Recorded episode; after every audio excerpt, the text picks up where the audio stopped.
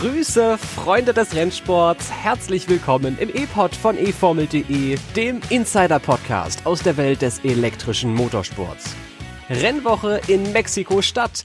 Nach einem Jahr Corona-Pause trägt die Formel E am nächsten Samstag wieder ihren Mexico City E-Prix aus. Und wir blicken heute selbstverständlich auf alles, was du zum Rennen wissen musst. Neben dem Streckenlayout, dem Zeitplan und der Lösung der Favoritenfrage geht es heute um so einiges mehr. Alles in dieser Episode. Mein Name ist Tobi Blum. Viel Spaß beim Hören.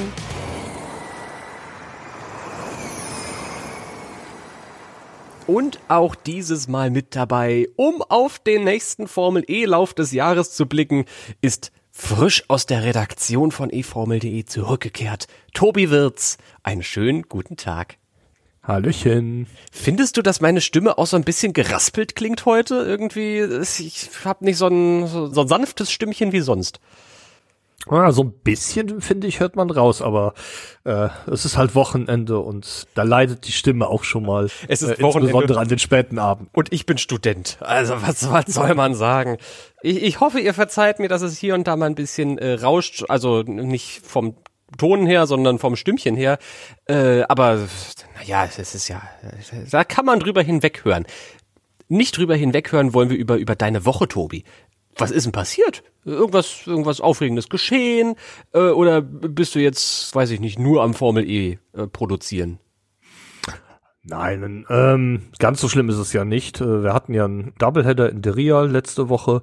Da war schon noch einiges auch an Nachberichterstattung zu tun, aber boah, es geht einigermaßen. Die Tatsache, dass ähm, die Rennen an Freitag und Samstag waren, hilft an der Stelle schon mal. Da kann man am Sonntag schon das eine oder andere Thema abarbeiten und hat dann unter der Woche weniger zu tun, als wenn am Sonntag noch ein Rennen gewesen wäre. Und bei dir? Ja, bei mir ähnlich. Ich hätte mir aber trotzdem noch so eine Woche dazwischen gewünscht. Wir haben in der Vorbesprechung dieser Episode auch beide gesagt, boah, ey, zwei Wochen ist zwar sehr schön für den sportlichen, für den äh, ja, Spannungsbogen, aber man hat ja noch ein Privatleben und irgendwie hätte sich mein Privatleben gefreut, wenn vielleicht noch eine dritte Woche zwischen den EPRI in Saudi-Arabien und Mexiko ist. Zumal ich geistig auch diese Episode jetzt ganz dringend brauche, um mich einfach heiß zu machen für diesen Mexico City EPRI. Gedanklich bin ich da noch nicht. Nee, das geht mir genauso. Ich bin gedanklich auch äh, eher noch auf der äh, auf der Abreise aus Diria. Aber, lange Rede, kurzer Sinn, es sind nur noch ein paar Tage, bis es in Mexiko dann wieder zur Sache geht. Und auch ein paar Tage, bevor es in Mexiko zur Sache geht, sind natürlich Nachrichten passiert. Und den widmen wir uns immer am Anfang jeder Episode in einem News-Überblick. Lasst uns doch mal gemeinsam hören, was so passiert ist in der Formel E. Super geheim. McLaren hat wohl Interesse, den momentan von Mercedes belegten Formel E-Slot zu übernehmen. Schon 2023 könnte es demnach ein papayafarbenes Auto auf dem Grid geben. Gerüchten zufolge womöglich mit Nissan-Motoren. Super flexibel. Damit DS denselben Antrieb ein zweites Mal für Maserati homologieren kann, wurde das Gen 3 Regelwerk angepasst. Und Super Bowl. Pro7 zeigte Mexico City im Prix in diesem Jahr am Abend vor dem Finale der NFL. Ich hätte mal lieber einen Spanischkurs belegt in den letzten Wochen, dann könnte ich das Autodromo Hermanos Rodriguez jetzt viel schöner aussprechen, als ich das getan habe jetzt gerade. Das ist die einzige Strecke, die sich die Formel 1 und die Formel E in diesem Jahr teilen werden. Also auch neue Fans, die aus der selbsternannten Königsklasse mal reinschalten werden äh, beim Formel E-Lauf, werden da vielleicht die eine oder andere Kurve wiedererkennen. 2021 war die Formel E ja nicht dort in Mexiko-Stadt. Äh, Fass doch doch mal zusammen, Tobi. Warum eigentlich nicht? Ja, das hängt äh, wie so vieles in den letzten beiden Jahren natürlich auch wieder mit der Covid-19-Pandemie zusammen. Da hatten die Leute ganz andere Probleme als Motorsport und aus dem Grunde hat sich auch die Stadtverwaltung in Mexico City dazu entschlossen, die ähm, Gebäude an der Rennstrecke ähm, temporär als Corona-Krankenhaus zu verwenden. Und äh, ja, äh, wenn da Kranke äh, in den Räumen liegen, kann man da schlecht ein Rennen austragen. Deshalb äh, hat sich die Formel E letztes Jahr dann dazu entschlossen, ähm, ein alternatives Rennen in Puebla auszutragen. Das Krankenhaus wurde dann tatsächlich auch ganz kurz nach diesem Puebla Epri ja aufgelöst. Ich glaube im August letzten Jahres. Und dann wurde das von Grund auf desinfiziert und gereinigt, damit die Formel 1 dann im Oktober 2021 dort gastieren konnte. Also inzwischen ist das alles wieder aufgelöst und es fanden auch große Motorsportveranstaltungen statt. Ohnehin ist diese Anlage ja eine, die jetzt nicht nur der Formel 1 und Formel E gehört, sondern auch allerlei anderen Rennserien. Aber für die Formel E ist es eben das erste Mal seit 2020, dass sie dort in Mexiko Stadt fährt. Jetzt lass uns doch mal tatsächlich einen Blick auf diese Strecke werfen. Was erwartet die Fahrer denn da? Ja, wie du schon eben sagtest, äh, Teile der Strecke ähm, sind auch aus der Formel 1 bekannt und werden auch da verwendet. Allerdings verwendet die Formel E eine Kurzanbindung durch den Innenbereich. Ähm, die haben da eine lange Rechtskurve, die eine ja, gewundene Links-Rechts-Passage einleitet und dann gibt's eine Doppelhaarnadel in Kurve 5-6 und dann ähm, ist quasi die Formel 1 Strecke auch wieder in Verwendung am Ende der, der Asses, die sich da befinden. Ähm, absolutes Highlight der Strecke ist äh, selbstverständlich äh, das Baseballstadion oder das ehemalige Baseballstadion, besser gesagt, Forosol. Da finden ja, knapp 40.000 Fans äh, Platz, 37.500, glaube ich, insgesamt. Und da befindet sich auch die ähm, Aktivierungszone für den Attack Mode. Anders als in der Formel 1 wird dabei nicht quer durch das Stadion gefahren, sondern man fährt ähm, an einer Seite des Stadions rein, fährt dann quasi im Kreis und fährt an der gleichen Stelle wieder aus dem Stadion raus. Ja, und anschließend wird dann die Peraltada komplett durchfahren. Die ist ja in der Formel 1 Streckenkonfiguration ja nur noch zur Hälfte äh, vorhanden. Das ist die legendäre langgezogene ähm, Rechtskurve am Ende des Kurses, die auf die Startzielgeraden führt. Und ähm, ja, die Formel E fährt diese Kurve komplett, während die Formel 1 da ähm, ja die erste Hälfte quasi die Abkürzung durch das Baseballstadion nimmt und äh, dann treffen sich die Kurse ein zweites Mal und ähm, ja, es geht auf die gemeinsam genutzte Startzielgeraden. Die, die Kurve heißt, glaube ich, auch gar nicht Peraltada offiziell mehr, ne? Ich glaube, vor vier, fünf Jahren wurde die nach Nigel Mansell äh, umbenannt und heißt offiziell Mansell-Kurve. Aber ich kenne niemanden auf dieser Welt, der diese Kurve Mansell-Kurve nennt. Außer äh, Nigel Mansell vielleicht selbst. Ich weiß nicht. Ich, wenn ich eine Kurve nach ihm benannt hätte, ich würde sie auf jeden Fall bei meinem Namen nennen. Aber alle nennen das Ding Peraltada. Insgesamt ist die Formel E-Strecke 2,606 Kilometer lang, umfasst 16 Kurven und sieht aus der Obendraufsicht so ein bisschen aus wie ein Embryo mit Nabelschnur, oder? Ich bin, ja. ich bin immer so ein großer Fan von äh, so ein bisschen Wolkenlesen, aber in Rennstrecken. Und wir haben da den Dackel von New York. Da sind sich fast alle einig. Das Ding sieht aus wie ein Dackel, die Rennstrecke da in Brooklyn. Und wenn ihr euch jetzt in die aktuelle Kapitelmarke einwählt und da mal die Streckenkarte euch anseht, das sieht aus wie ein Embryo mit Nabelschnur. Ja, so ein bisschen definitiv.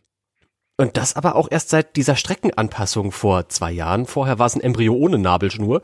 Äh, damals hatte die Formel E noch das äh, Problem, weiß ich gar nicht, dass die Strecke vielleicht ein bisschen zu kurz war. Ich glaube, die ist 500 Meter länger gemacht worden durch diese Nabelschnurpassage. Ich nenne die jetzt einfach auch konsequent so.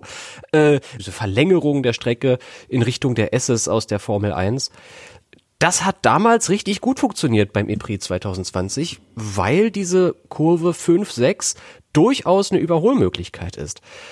Wo siehst du sonst, Tobi, Überholmöglichkeiten in Mexiko-Stadt? Wo, auf welche Kurven sollten wir besonders achten? Ja, auf jeden Fall die Start-Zielgeraden und dann die, die Anfahrt auf Kurve 1. Ja, mit ein bisschen, ein bisschen Glück und ein bisschen Anlehnen geht's auch im Sta in der Stadionsektion.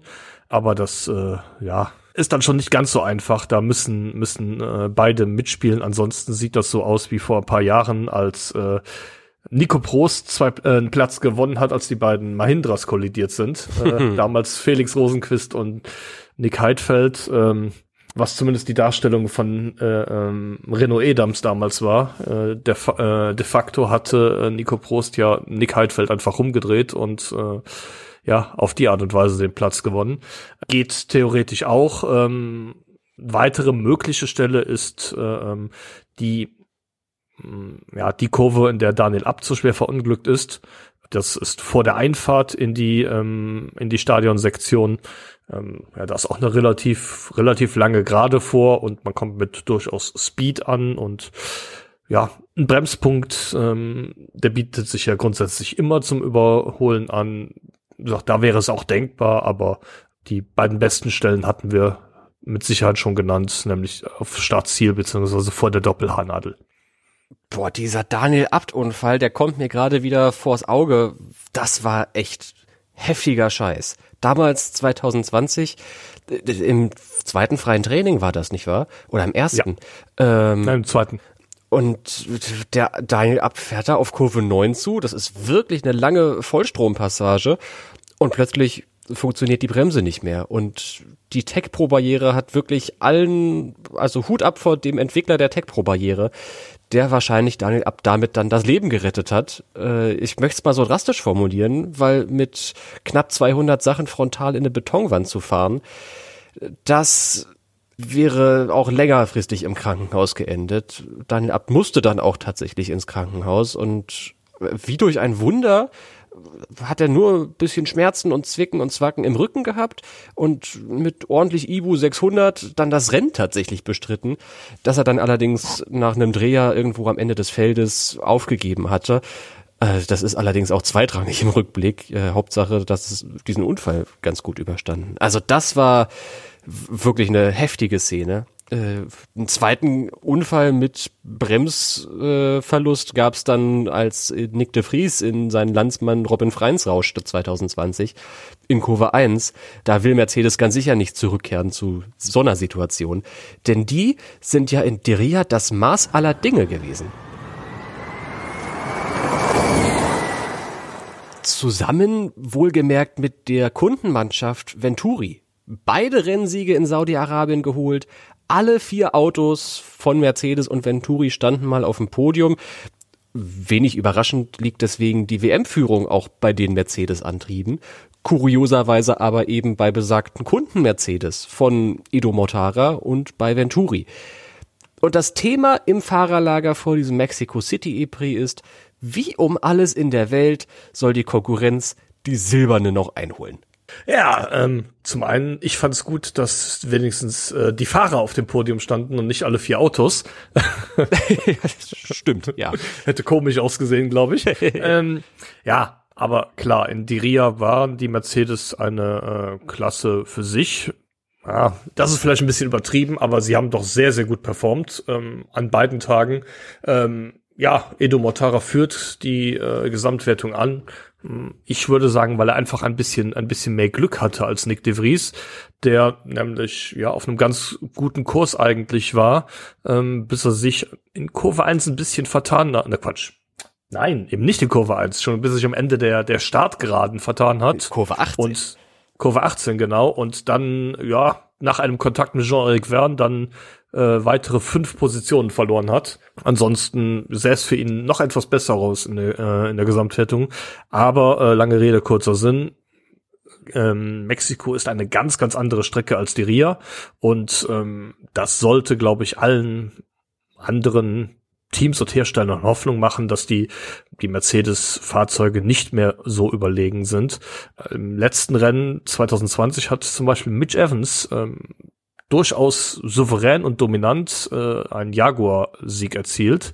Wie du schon eben angesprochen hast, Mercedes hatte Probleme da. Nick de Vries ist äh, mit ein paar Bremsproblemen dann am Ende der langen Startzielgeraden mit Robin Freins kollidiert. Von daher, ähm, da ähm, können wir uns darauf freuen, dass die Rangordnung ein bisschen durchgemischt wird und ich sehe Jaguar da auch äh, definitiv einer, einer Favoritenrolle, nachdem es in Diria ja nicht so gut geklappt hat. Ich wollte sagen, Mercedes war zwar das stärkste Team, beziehungsweise hat das stärkste Auto produziert für die Ria, aber da in Saudi-Arabien waren ja auch noch andere Teams stark. Jaguar, Zähneknirschen würde ich dazu stimmen. Es war jetzt nicht so ein super Wochenende von denen, aber auch die haben gezeigt, dass sie jetzt nicht unbedingt ein Hinterbänkler sein werden in diesem Jahr. Und ebenfalls stark waren natürlich Andretti und Envision, die ihrerseits mit Motoren von BMW und Audi antreten. Was können wir eigentlich von den beiden erwarten? Von Andretti und Envision? Ja, ich denke, wir haben gesehen, dass ähm, sowohl Jake Dennis als auch Robin Freins, die ja beide auch im Podium gestanden haben, durchaus auch Kandidaten möglicherweise auf den Sieg sind. Nick Cassidy hat auch eine ganz gute Leistung gezeigt, hat natürlich äh, in Deria daran bisschen gelitten, sag ich mal, dass ähm, er im freien Training das Auto weggeschmissen hat und demzufolge nicht im Qualifying antreten konnte. Der vierte äh, Fahrer dieser beiden Teams, Oliver Askew, hat auch ein richtig starkes Debüt gezeigt in Deria, aber hat natürlich auch noch einiges zu lernen. Äh, das heißt, den würde ich da vielleicht nicht so mit äh, äh expliziten Siegchancen nennen. Das war so lustig, den Oliver Askew nach dem Diria Epri zu sehen, weil der selbst gesagt hat, ja, also die zwei WM-Punkte nehme ich gerne mit, die ich jetzt hier erzählt habe, aber ich weiß selber gar nicht so genau, wie ich das geschafft habe. Äh, also der war genauso ratlos, wie es, naja, Dan Ticktem vielleicht war. Die haben noch so ein bisschen was zu lernen vor sich und bei SQ hat es in Saudi-Arabien eben sehr gut geklappt, wegen dem BMW-Antrieb ähm, und seinem fahrerischen Talent natürlich. Gibt's noch andere Teams, die vielleicht so Außenseiterchancen hätten, jetzt beim, beim Mittelamerika-Debüt hätte ich fast gesagt, aber es ist das einzige Mal in Mittelamerika. Also Debüt ist nicht ganz falsch, aber bleibt dann auch bei einem Gastauftritt in diesem Jahr. Wer hat Außenseiterchancen in Mexiko, Tobi? Ja, Außenseiter ist natürlich ein, ein starkes Wort. Äh, ähm, wer ist schon in der Formel E Außenseiter? Wenn man sich rein auf die Ergebnisse bezieht, ja, möglicherweise DST Cheetah, explizit Antonio Felix da Costa, der ja ähm, ganz ehrlich einen sehr, sehr schlechten Saisonstart erwischt hat. Porsche würde ich auch noch dazu zählen. Die haben zwar äh, mit André Lotterer insbesondere im Qualifying gezeigt, dass die Performance da ist, aber natürlich ja die äh, fehlende Effizienz bei Lotterer im Rennen am Freitag und äh, Probleme von Pascal Wehrlein im Qualifying, das hat natürlich auch nicht unbedingt geholfen. Da ähm, ja, erwarte ich durchaus einiges, auch von Porsche und ähm, ja, möglicherweise noch Nissan, die ja auch absolut keine gute Leistung gezeigt haben in äh, Diria. Äh, Nissan ist ja neben Neo und Dragon die ähm, ganz offensichtlich auch deutlich unterlegen sind. Ja, das einzige Team, das noch ohne Punkte ist. Und ähm, aber ich glaube, die werden sich auch äh, in Mexiko schwer tun, den, den Anschluss zumindest an die absolute Spitze zu finden. Alle drei. Mahindra vielleicht noch? Ich denke vor allem an dieses starke Ein-Runden-Tempo in Diria, vor allem bei Roland, der ja gerade im freien Training immer schnelle Runden gefahren ist und irgendwie im Qualifying dann den Turbo-Knopf aber nicht gefunden hat. Und dann waren alle anderen schneller als er und Roland hat nicht so viele Punkte gesammelt. Abgesehen davon, dass er auch noch vom Freins umgedreht wurde im ersten Rennen, aber das haben wir ja schon in der Rückschau auf das Saison, äh, auf den Saisonauftakt besprochen. Äh, wo würdest du Mahindra einordnen? Ja, vom, vom Tempo her vielleicht auch für mit Porsche, aber ja, eher im Mittelfeld. Ähm, während bei Porsche, äh, finde ich, vielleicht noch ein bisschen mehr in Richtung Spitze gehen dürfte. Wir würden auch sehr gern von euch hören, wer so eure Favoriten sind für die Formel E. Und das könnt ihr natürlich gern öffentlich kundtun über alle Social Media Kanäle, die wir so haben. Twitter, Facebook, Instagram, überall at eformel.de. Oder ihr tragt das einfach ein bei kicktipp.de-formel E und wischt unserer Redaktion damit mal ordentlich ein aus, indem ihr einfach sagt, hey, wir sind klüger als ihr. da läuft nämlich auch in diesem Jahr ein Tippspiel organisiert aus unserer Community und alle, die mitmachen wollen, können mittippen. Unsere Redaktion ist dabei und gibt auch fleißig Tipps ab. Und wenn du denkst, dass du einfach viel klüger bist als wir, dann zeig's uns und hilf doch mal mit auf kicktipp.de Schrägstrich Formel E. Wie üblich überträgt Pro7 den Mexico City E-Prix. Die zeigen ja jedes einzelne Formel E-Rennen in diesem Jahr und hoffen dieses Wochenende vermutlich auf so ein bisschen ein Überwuchs vom Football-Publikum. Äh, es ist ja sowieso eine super Sportzeit momentan. Ne? Olympische Winterspiele laufen seit diesem Wochenende und am nächsten Wochenende ist das Finale der American Football Liga NFL. Am Sonntagabend läuft der Super Bowl und die Hoffnung ist selbstverständlich, dass an diesem großen Sportwochenende, dem nächsten, vielleicht noch ein bisschen Football-Publikum dazukommt. Jetzt ist allerdings die Frage, Tobi, wann genau sollten denn die Football-Fans und vielleicht auch einfach die Motorsport-Fans zum Mexico City E-Prix einschalten? Ja, das hängt natürlich davon ab, ob man es im Fernsehen guckt oder im Internet. Im Fernsehen wird leider nur das Rennen übertragen. Das ist am Samstag äh, ab 23 Uhr auf Pro 7. Äh, freien Trainings und Qualifyings gibt's leider nur im Stream, entweder ähm, bei eformel.de die freien Trainings oder bei ran.de das Qualifying. Als erste freie Training beginnt um 15 Uhr am Samstag, das zweite um 16.50 Uhr und das Qualifying, wie gesagt, leider nicht im TV zu sehen, um 18.40 Uhr. Aber dafür haben wir ja den Live-Ticker, hast du ja gerade schon angeschnitten. Ich muss ein bisschen die Werbetrommel für meinen eigenen Text rühren. Verzeiht es mir. Der ist sehr gut. Klickt in den Live-Ticker. Er ist sehr gut. Wer aber keine Lust auf Pro7 hat, der kann in Deutschland übrigens auch ausweichen. Und das äh, kommt immer ein bisschen zu kurz, finde ich, hier in unserem äh, E-Pod, weil wir ja meistens aufs Free TV schauen. Wer Geld bezahlen möchte, warum auch immer, kann die Formel E natürlich weiterhin bei Eurosport schauen, denn die sind ja eigentlich hier in Deutschland, Österreich und der Schweiz äh, der Rechteinhaber von der Formel E. Bei Eurosport 1 läuft allerdings Olympia und deswegen wandert die Formel E rüber ins Pay-TV zu Eurosport 2, sowohl in Deutschland als auch in Österreich als auch in der Schweiz. In beiden letztgenannten übertragen zudem ORF Sport Plus beziehungsweise MySports One in Mexico City. Und wo wir gerade in den Alpenrepubliken sind, da ist es ja anders als hier im äh, stinkigen Rheinhessen. Oh Gott, das war jetzt gemein. Äh, ist der Himmel des Nachtens hin und wieder einmal ein bisschen klarer. Es ist eine ganz, ganz holprige Überleitung. Aber des Nachtens kann man ja durch ein, ein, äh, ein Oculus gucken, an einem, am Ende eines Rohres. Äh, Teleskop nennt sich das. Ach, ihr wisst, was kommt. Tobis Teleskop. Ich sollte mir wirklich Pläne aufschreiben, wie ich hierhin zuleite. Die E-Pod-Serie mit den besten Nebengeschichten aus der Formel E. Heute werfen wir durch das Teleskop einmal einen Blick auf Envision Racing. Das britische Team hat in dieser Woche nämlich die erste Folge seiner On the Inside Serie bei YouTube veröffentlicht.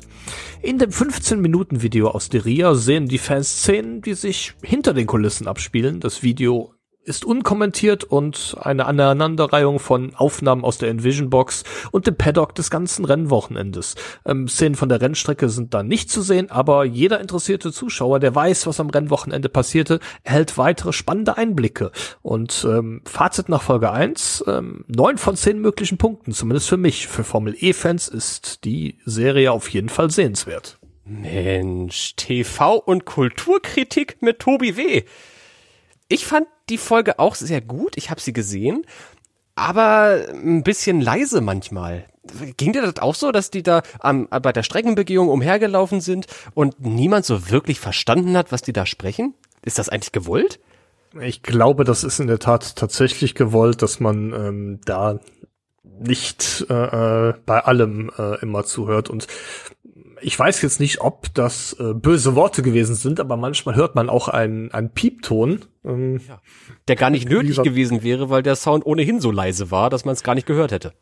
Ja, ich kann jetzt nicht sagen, ob da tatsächlich ein Wort äh, dabei gewesen ist, ähm, wo man doch drauf bedacht ist, das nicht äh, äh in einem öffentlich zugänglichen Video auszustrahlen oder aber ob man da vielleicht äh, äh das eine oder andere Secret dann auch behalten wollte, ähm, kann ich an der Stelle nicht sagen. Aber wie gesagt, es war auf jeden Fall interessant, da mal ein paar Einblicke zu bekommen. Ja, wir beschäftigen uns ja auch schon länger mit der mit der Formel E haben auch schon einiges gesehen, aber da waren auch ein paar Sachen dabei, ähm, die für mich sehr spannend und interessant anzusehen waren, weil ich äh, nicht wusste, dass das da zum Teil so abläuft. Ach, ist einfach, äh, einfach unterhaltsam. Guckt euch das selbst am besten an. Das Ganze aber erst nach unserem Grid Dummies Formel E Quiz. Das ist ja Tradition im Podcast, dass Tobi und ich vor der Episode Fragen vorbereiten, sie uns gegenseitig stellen und Punkte sammeln und am Ende klüger werden. Und natürlich darf das in der Mexiko-Stadt Vorschau auch nicht fehlen. Ich habe als erstes eine Frage für dich vorbereitet, die allerdings relativ wenig mit der Formel E zu tun hat, sondern mit Nasser al-Attiyah. Äh, das ist ein Name, den kennt man, wenn man den etwas breiteren Motorsport äh, verfolgt. Naja, den kennt man dann halt.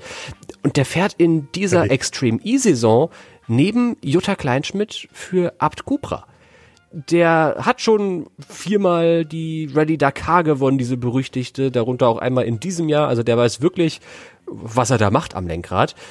In seinem Heimatland ist er aber noch für eine andere Sportart bekannt, in welcher er bei den Olympischen Spielen 2012 in London eine Silbermedaille. Das ist, äh, ich weiß, er ist Sportschütze. Ähm, ich weiß jetzt nicht, wie die, wie die äh, äh Olympia-Variante äh, der, der, der Sportart heißt. Ähm, landläufig nennt man das Tontaubenschießen. Zählt das? Reicht das? Und das ist vollkommen richtig. Skeet-Schießen heißt es offiziell. Also äh, ein bisschen äh, Jagdschießen. Wurfscheibenschießen, der offizielle Name.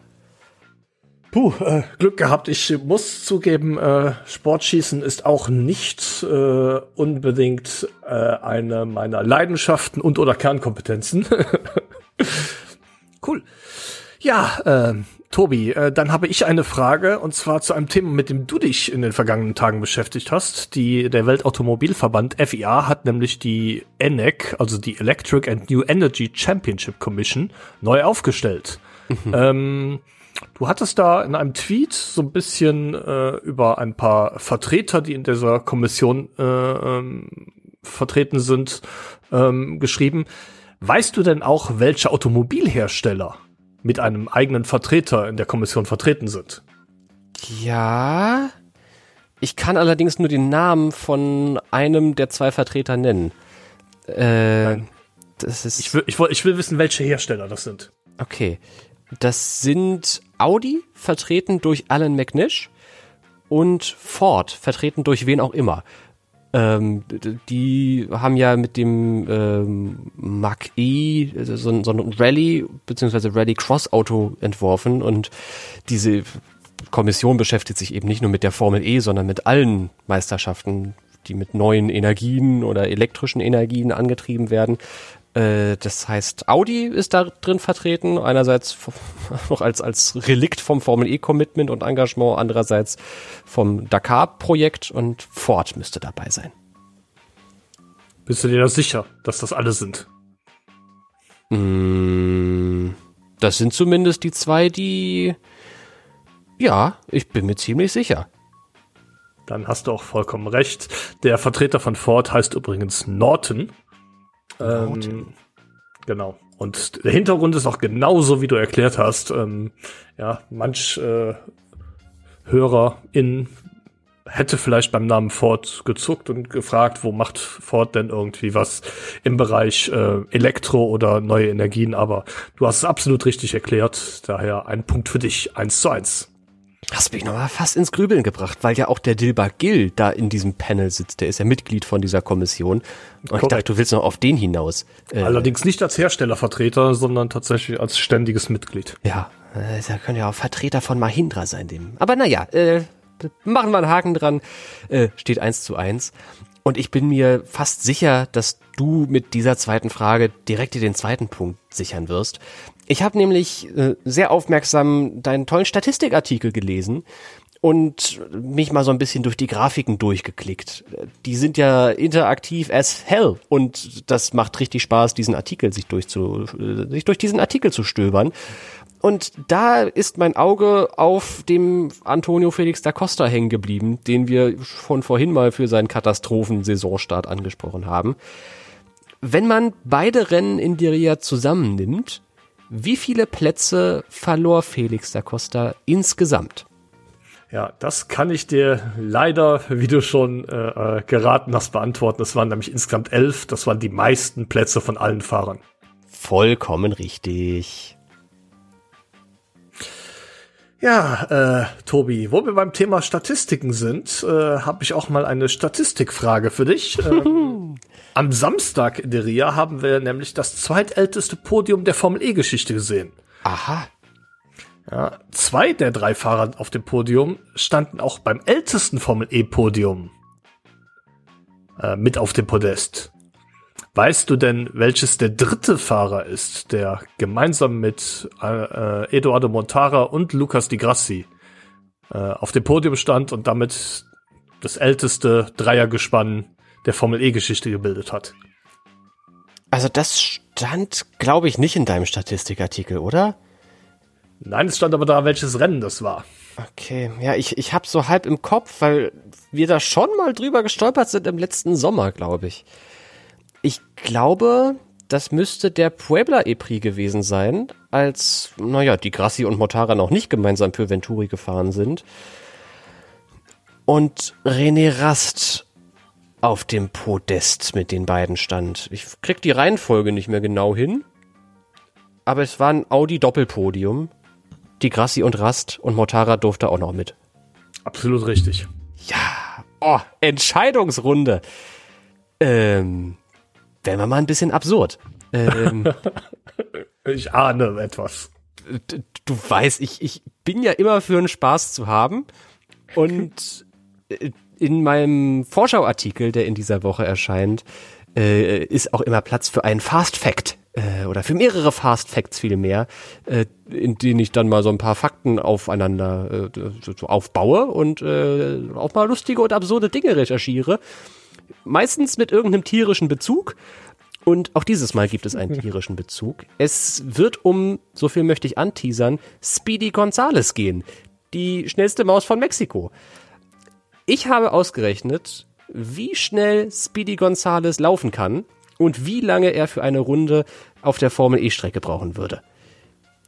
Kannst du raten, tippen, schätzen oder wissen, weil ich darüber getwittert habe, wie lange Speedy Gonzales für eine Umrundung des Autodromo Hermanos Rodriguez bräuchte? Tobi, das ist jetzt leider ziemlich unfair, weil ich genau diesen Tweet auch noch mal vor dem äh, vor dem Podcast durchstöbert habe. Ähm, warum wirst du auch nachher noch erfahren? Ähm, ich meine, es wären zwei Minuten und vier Sekunden. Voll richtig. Ja, dein dritter Punkt. Ja, Der Vollständigkeit Tobi. halber, falls jemand fragt, 75,6 kmh. Das ist die Schnelligkeit. Meine letzte Frage. Du hast ja tatsächlich für die Mexiko-Vorschau auf eFormel.de recherchiert, wie schnell Speedy Gonzales läuft und es eben erklärt. Weißt du denn auch, welcher Fahrer in dem Jahr, als Speedy Gonzales zum ersten Mal auf der Leinwand oder im Fernsehgerät erschien, den WM-Titel in der höchsten Kategorie des Automobilrennsports gewann. Der Langstrecken-Weltmeisterschaft. du meinst bestimmt die Formel 1. Ähm, also in dieser Recherche bin ich mehrfach durch den Wikipedia-Artikel von Speedy Gonzales gegangen. Und ja, natürlich gibt es einen Wikipedia-Artikel, der auch nicht kurz ist, muss ich sagen. ähm, und da es steht drin, das weiß ich noch, dass er erst irgendwie einen anderen Namen hatte und seit 1955 Speedy Gonzales heißt. Ähm und wer wurde jetzt 1955 Formel 1 Weltmeister? Ich gebe dir einen kurzen Tipp, als er zum ersten Mal zu sehen war.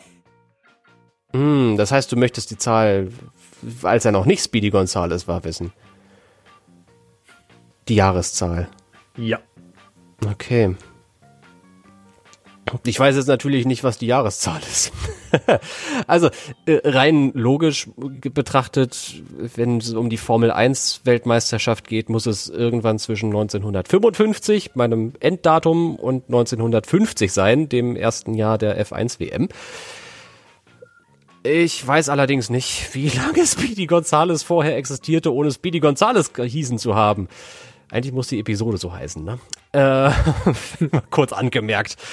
Ähm, sagen wir, es war, weil der alles gewonnen hat in dieser Zeit, Fangio. Das war der 50-50 mit Farina, aber ich entscheide mich für Fangio. Ähm, ja, das ist jetzt äh, ein bisschen blöd. Ähm. okay, Frage verkackt. Gut. äh, ja, okay. Tatsächlich ähm, ist es ähm, so, dass ähm, die Figur, die nachher Speedy Gonzales genannt wurde, ähm, 1953 zum 53. ersten Mal in einem animierten Cartoon von den Warner Brothers zu sehen war. Du hast, gera äh, du hast äh, äh Fangio geraten, ähm, ist 53 äh, äh, nicht richtig. Auch Farina wäre leider an der Stelle nicht richtig gewesen, sondern Weltmeister 1953 in der Automobil-Weltmeisterschaft die übrigens, und das wissen diejenigen, die sich das damals schon, äh, damals schon mit dem Thema beschäftigt haben, wie ich zum Beispiel, äh, die übrigens nicht Formel 1 war, sondern tatsächlich ähm, eine von zwei Saisons, die nach Formel 2 Reglement ausgetragen wurde. Ah. Weltmeister wurde Alberto Ascari. Ah, okay. Na, dann kann auch man auch nicht mit äh, den Initialen A.F hätte ich gesagt, aber Juan Manuel hat, hat nur bedingt ein A im Vornamen. Naja, äh, mit einem F im Nachnamen. Punkte erzielt. Ja, äh, äh, ja, bisschen, bisschen schwierig, würde ich mal sagen. Ne? Tja. Na gut, dann gewinnst du das Grid Dummies Quiz heute mit 3 zu 2. Kurzer Hinweis an der Stelle noch, soweit ich so ich das verstanden habe, ähm, wie gesagt, ich kann mich nicht mehr dran erinnern, auch ist für mich auch schon ein bisschen länger her, äh, hatte Speedy Gonzales dann ersten Auftritt, auch unter seinem echten Namen, den er nachher auch hatte. Es war nur keine eigene, keine eigene Serie, die nach ihm benannt wurde. Mhm. Ach, diese Fernsehgeschichte. Ach, Speedy Gonzales. Ich hätte nie gedacht zum Jahreswechsel, dass ich mich mal so ausführlich mit Speedy Gonzales auseinandersetzen werde, wie ich es in dieser Woche getan habe. Also das wäre vielleicht meine Antwort auf die Frage vom Anfang der Episode gewesen. Was hast denn du so gemacht die letzten Tage? Ja, das. Ich habe ausgerechnet, wie schnell Speedy Gonzales ist, habe Videoanalysen dafür betrieben, nur um ein bisschen Interaktion auf Twitter zu bekommen. Was ist aus mir geworden? Naja. Was äh, wird aus dir heute noch, Tobi? Es ist äh, Sonntagnachmittag. Äh, was machst du heute noch? Ich habe heute Morgen lediglich was gefrühstückt. Ich denke, ich werde mir dann jetzt gleich auf jeden Fall noch was zu essen mm. machen und ähm, ja, dann ansonsten den Sonntag relativ entspannt ausklingen lassen, höchstwahrscheinlich mit äh, dem Streaming-Dienst meiner Wahl, äh, wo ich vielleicht eine Serie gucken werde. Ja, das war's auch schon. Und was ist bei dir geplant? Ich habe heute Sim Racing. Ich bin heute am Lenkrad. Äh, ihr habt gerade schon vor der Episode eine Stunde und ein bisschen trainiert, weil ich möchte ja meinen Erfolg, wohlgemerkt aus Mexiko, äh, wo ich mein allererstes E-Sports-Event gewonnen habe. Ähm, deswegen freue ich mich ja besonders auf die Formel E nächstes Wochenende weil ich so gut Mexiko kann, äh, äh, möchte ich wiederholen. Berlin rückwärts steht heute Abend an und äh, ich möchte wieder ein Podium. Hm. Und damit werde ich mich den Nachmittag beschäftigen. Energiemanagement betreiben, Qualifying Pace nach oben schrauben, damit ich äh, gute Zeiten setzen kann und äh, hoffentlich gewinne. So etwa der Plan. Naja, und dann ist halt Rennwoche. Und da passiert ganz viel auf eformel.de. Äh, da werden wir zwei für Inhalte sorgen und ihr an den Audioempfangsgeräten dürft dann mal äh, lesen und äh, schauen, was da so veröffentlicht wird. Wird eine gute Zeit auf jeden Fall. Jetzt machen wir aber erstmal Wochenende und freuen uns auf den Mexico City E-Prix. Bis dann. Ciao.